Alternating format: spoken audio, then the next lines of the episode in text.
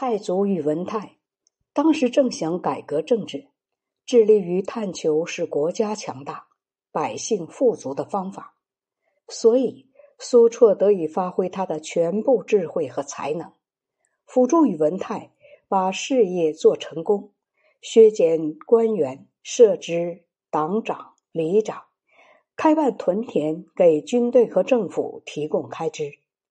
苏绰还撰写了六条诏书，上奏给朝廷，加以实行。第一条，首先整顿思想，内容说：如今所有的刺史、太守、县令都受朝廷的任命，到地方实行统治。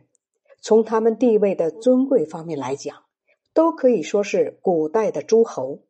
因此，前代帝王常常说，与他们一起治理国家的。正是那些优秀的地方官，从这儿可以清楚的知道，朝廷百官清隐虽然各有各的职责，但从治理百姓的根本上来说，没有谁比地方官吏重要。一般来说，治理百姓的根本，首先在于端正思想。思想是身体的主宰，各种行为的本源。思想上不纯洁。就会胡思乱想，如果胡思乱想，见到正理也不会明白；如果见到正理都还弄不明白，就将混淆是非。是非一旦混淆，自己本身都不可能做好，又怎么去治理百姓呢？所以，治理百姓的关键在于各位地方官吏纯洁自己的思想。这里所说的纯洁思想。并不只是说不要贪图金钱财物，而是指思想清净安和，意志沉静。如果做到思想安和，意志沉静，那么不正当的想法将无从产生。思想上如果不会产生不正当的想法，那么心中出现的任何念头都将符合最公正的原则，按照最公正的原则去统治百姓。百姓有谁会不服从教会呢？所以说，治理百姓的根本，首先在于整顿思想。处于次要地位的是端正行为。大凡君主的行为，对百姓来说，就好比测日影用的竹竿；对全国来讲，就好像射箭用的靶子。标杆不竖直，不可能测到端正的日影。靶子不明显，不可能要求别人一发而中。现在，假如君主自己的行为不端正，却希望把百姓治理好，这就像用一根弯曲的标杆，却想测得端正的日影。君主自己的行为不加检点，却想要百姓注意自己的行为，这就像没有靶子，却要求别人射中。所以。作为君主，一定要做到思想像清水一样没有杂质，形象如宝玉一样洁白无瑕。亲自实践仁义，亲自实践孝悌，亲自实践忠信，亲自实践礼让，亲自实践廉平，亲自实行节俭。此外，还需要孜孜不倦、明察秋毫，把以上八个方面都做好。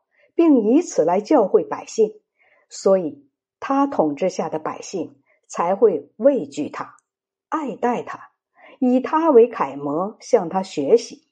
不需要他挨门挨户的教育，也不要他天天去见百姓，这些美德自然就会风行起来。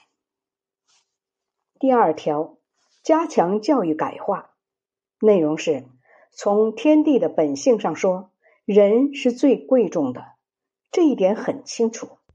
因为人有正直和善的心灵，有仁慈宽恕的行为，有别于朽木顽石，不同于飞禽走兽，所以天地之中以人为最贵。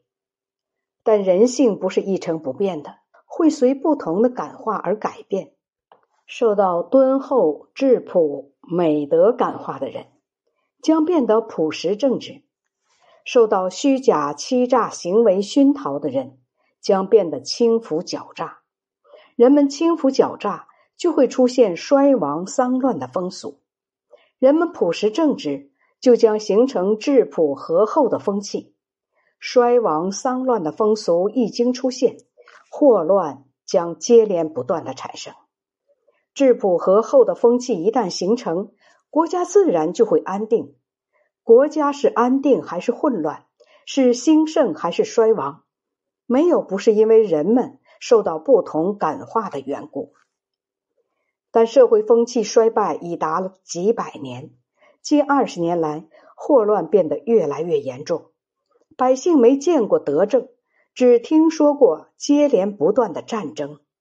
官吏们对百姓不进行教育感化，只对他们使用刑法。现在刚刚开始拨乱反正，大乱还未平息，加上战争不断，灾荒频繁，许多事情必须从头做起。因此，各项政策大都随时势而变通，这样礼让的风气还未兴起，而旧的风俗也还没有改变。近几年收成比较好，百姓所承担的徭役赋税比较轻，对于衣服和食物的要求不那么迫切，就此可以对他们进行教育感化了。各位刺史、太守、县令或者县长。你们应当清除思想中不正当的东西，遵照朝廷的意图，对老百姓进行教育和感化。